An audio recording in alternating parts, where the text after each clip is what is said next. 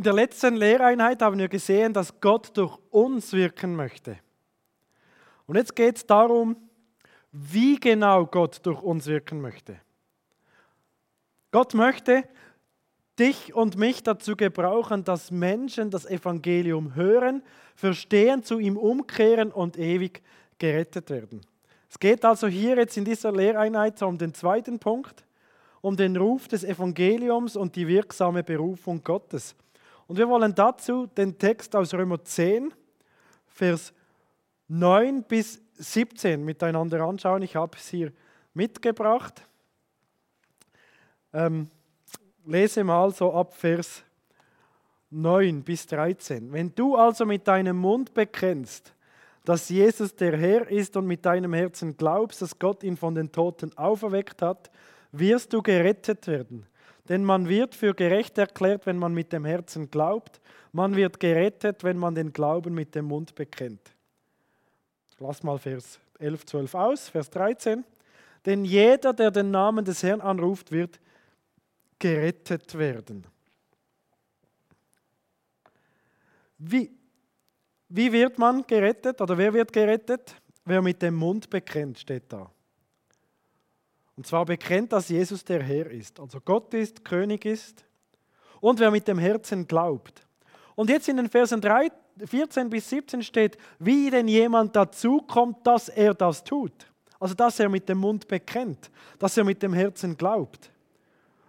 Und Paulus schreibt hier, Vers 14, nun ist es aber doch so, den Herrn anrufen kann nur, wenn man an ihn glaubt.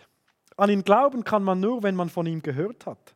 Von ihm hören kann man nur, wenn jemand der da ist, der die Botschaft von ihm verkündet. Vers 15, 16 steht, Gott sendet uns, die Botschaft zu verkündigen. Und dann Vers 17, wie wir gesehen haben, setzt der Glaube das Hören der Botschaft von Christus voraus. Also es gibt wie so eine Linie, eine Folge. Man könnte sagen, Paulus beginnt von hinten. Er zäumt das Pferd von hinten auf. Er beginnt mit dem Anrufen und hört mit dem Predigen. Aber natürlich ist es so in der Praxis, dass es genau umgekehrt ist. Dass es mit der Predigt beginnt, mit dem Verkünden der Botschaft. Dann gibt es Menschen, die hören. Und dann gibt es Menschen, die glauben. Dann gibt es Menschen, die werden gerettet. Ich meine, bei jedem von diesen Punkten gibt es immer weniger. Es gibt viele vielleicht, die es hören, wenige, die glauben. Diejenigen, die glauben, sind dann gerettet. So kann man sagen, Glaube entsteht, wenn wir predigen. Gottes Weg zur Rettung ist unsere Verkündigung. Und jetzt ist so die Frage, ja, worin besteht denn unsere evangelistische Predigt? Könnt ihr mal für euch kurz überlegen, was ist das, was unsere Mitmenschen unbedingt hören müssen, damit sie gerettet werden können. Ich sage, eine evangelistische Predigt hat drei Schwerpunkte. Es braucht für eine evangelistische Predigt, dass wir die Heilstatsachen erklären. Also jeder, der zu Jesus Christus kommt, um durch ihn gerettet zu werden, muss zumindest ein Grundverständnis haben. Und auch da die Frage, was ist denn das Minimum das absoluteste Minimum, das ein Mensch glauben muss, damit er gerettet werden kann. Ich würde es mal kurz sagen, jeder Mensch muss mal davon überzeugt sein, dass er selbst ein Sünder ist und Vergebung braucht. Dass die Strafe für die Sünde der ewige Tod ist. Also es braucht wie ein, eine Sündenerkenntnis. Und dann als zweites müssen wir von Jesus Christus wissen. Jesus Christus, der für uns gestorben ist, um für unsere Sünden zu bezahlen. Das sind vielleicht so die zwei absoluten Minimumpunkte. Und natürlich ist beim Evangelium auch noch wichtig, ich erinnere an die erste Lehreinheit. Was ist das Evangelium? Natürlich gehört auch Gott dazu, dass er unser Schöpfer ist und wie wir auch darauf reagieren. Das ganz klar ist auch wichtig. Aber das absolute Minimum ist, dass wir Sünder sind und Jesus Christus für uns gestorben ist. Und dann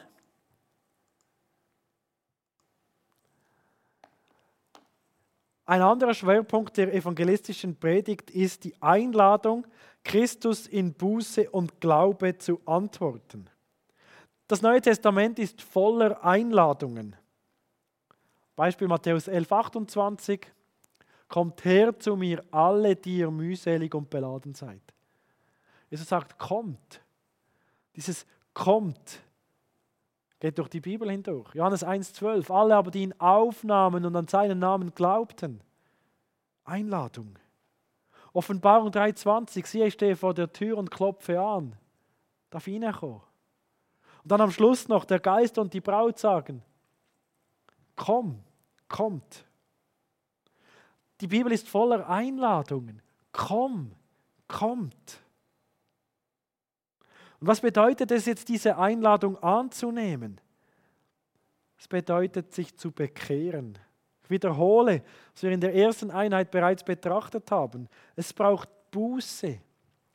Es braucht die Bereitschaft, die Entscheidung nicht länger an der Sünde festzuhalten, dass wir der Sünde entsagen, dass wir sie bekennen. Und es braucht den Glauben, es braucht das Fürwahrhalten des Evangeliums das zu einem Vertrauen, zu einer Ganzhingabe führt. Das ist die Einladung. Und dann zur evangelistischen Predigt gehören auch Verheißungen. Die Verheißung, dass wenn wir unsere Sünden bekennen, dann vergibt uns Gott. Und dass wenn wir Jesus im Glauben annehmen, dann sind wir ein Kind Gottes. Und nach Johannes 3:16, wenn wir an ihn glauben, dann werden wir nie mehr verloren gehen. Die Gewissheit, so wer zu mir kommt, den werde ich nicht hinausstoßen. Johannes 6, 37. Verheißung. Diese drei Punkte, oder diese drei Schwerpunkte, die gehören zur evangelistischen Predigt. Und das ist so der Ruf des Evangeliums. Das ist also unglaublich wichtig. Aber dieser Ruf, diese Erklärung der Heilstatsachen, diese Einladung, diese Verheißungen, die machen noch keinen Menschen zum Christen. Die retten nicht automatisch. Es braucht die rechte Antwort. Also der Ruf des Evangeliums sucht die Reaktion von uns als ganzer Person. Dieser Ruf, der richtet sich an unseren Verstand. Die Erklärung der Heilstatsachen, das muss man verstehen oder Gott muss das Verständnis schenken, dass wir es verstehen so. Dieser Ruf richtet sich an unsere Emotionen. Hey, es ist eine Einladung, es ist emotional. Und es richtet sich an unseren Willen. Deine Entscheidung. Deine Entscheidung in Buße und Glaube zu reagieren. Jetzt möchte ich dich fragen, lieber Zuhörer, Zuschauer, kannst du dich noch an den Moment erinnern, als du zum ersten Mal den Ruf des Evangeliums verstanden hast? War das an einer Evangelisation? War das vielleicht in einem Gottesdienst? War das zu Hause? War das in einem Glaubensgrundkurs? War das beim Lesen eines Buches? Vielleicht beim Lesen der Bibel? War es vielleicht in einem Lager? Vielleicht in einem Kinderlager sogar, viele, viele Jahre her? Und kannst du dich erinnern, wie es damals einen äußeren Ruf gab? Vielleicht war das ein Prediger, ein Leiter, ein Freund, ein, ein Autor. Der äußere Ruf plötzlich, boah, und es hat, hat mich wie äußerlich getroffen. Und kannst du dich auch erinnern, wie sich dann in deinem Herz etwas verändert hat? Irgendetwas? Ich kann mich erinnern, ich war mal also in der Funktion eines Evangelisten vor vielen, vielen Jahren in einem Kinderlager. Ich habe das Evangelium gepredigt. An diesem Abend hat sich ein Teenager-Mädchen bekehrt. Und es hat mir ein paar Monate später, damals noch per MSN, geschrieben, an diesem Abend wurde es mir ganz warm ums Herz. Ich fand das schön so. Irgendwie der äußere Ruf und dann geschieht etwas innerlich. Es braucht also, dass es zu einer Bekehrung kommt, einen äußeren Ruf. Wir nennen das Evangelisation. Zum Beispiel durch einen Prediger, Evangelisten oder auch durch dich ganz persönlich. Wir, wir Menschen, wir rufen. Und dann braucht es die innerliche Veränderung Das ist das göttliche Wirken. Gott beruft und er beruft wirksam nach Römer 8,30. Also es braucht wie beides, den äußeren Ruf von uns Menschen und die innerliche Veränderung durch Gott. Wayne Grudem hat das sehr gut auf den Punkt gebracht. Er definiert die wirksame Berufung als ein Handeln Gottes des Vaters, der durch die menschliche Verkündigung des Evangeliums spricht in der er Menschen in einer solchen Weise zu sich selbst einlädt, dass sie mit dem rettenden Glauben antworten. Gott der Vater handelt in der Evangelisation. Und zwar durch die menschliche Verkündigung. Und diese menschliche Verkündigung äußerlich und Gott wirkt dann innerlich. Jetzt, weil es die wirksame Berufung gibt, ist das Gebet für eine effektive Evangeliumsverkündigung unglaublich wichtig. Denn wenn Gott nicht an den Herzen wirkt, um die Verkündigung des Evangeliums wirksam zu machen, wird keine echte rettende Antwort und Reaktion erfolgen. Ja, Jesus selbst hat gesagt, niemand kann zu mir kommen, es sei denn, dass der Vater ihn ziehe. Wir können uns noch so anstrengen, sie und sie und sie und sie. Und es geschieht nichts. Erinnere noch einmal, Jesus sagt, ohne mich könnt ihr nichts tun. Es braucht dieses Wirken Gottes am Herzen des Menschen. Ein biblisches Beispiel, es gibt einige biblische Beispiele, aber ein wunderbares Beispiel ist Lydia. Paulus verkündigte das Evangelium in Philippi. Lydia hat es gehört andere auch, aber von Lydia heißt es, und der Herr tat ihr das Herz auf, so dass sie aufmerksam Acht gab auf das, was von Paulus geredet wurde. Paulus ist, macht den äußeren Ruf, Gott die innerliche Veränderung. Und vielleicht fragt sich jetzt der eine oder andere, wie ist jetzt das genau mit der Erwählung? und im Gegensatz mit dem freien Willen. Also wie genau geht das? Und da muss ich einfach sagen, für mich ist das nicht bis ins letzte ergründbar. Für mich bleibt das ein Geheimnis. Unser Professor für Kirchengeschichte das so ausgeführt, wie das so kirchengeschichtlich ist mit der Erwählung, mit dem freien Willen, wie das so durch die äh, Dogmengeschichte, durch die Kirchengeschichte durchgeht, mit Augustinus und Pelagius und dann Calvin und dann Arminius und so weiter. Und am Schluss hat er gesagt, das mit der Erwählung ist wie ein Blick in die Sonne. Je tiefer man hineinschaut, desto blinder wird man. Und ich glaube, genau so ist es. Die Erwählung durch Gott ist, ist zu herrlich, als dass wir sie zu verstehen könnten. Sie macht blind. Wenn wir uns nur damit beschäftigen, das macht uns letztlich blind. Auch für den Auftrag, meine Erfahrung.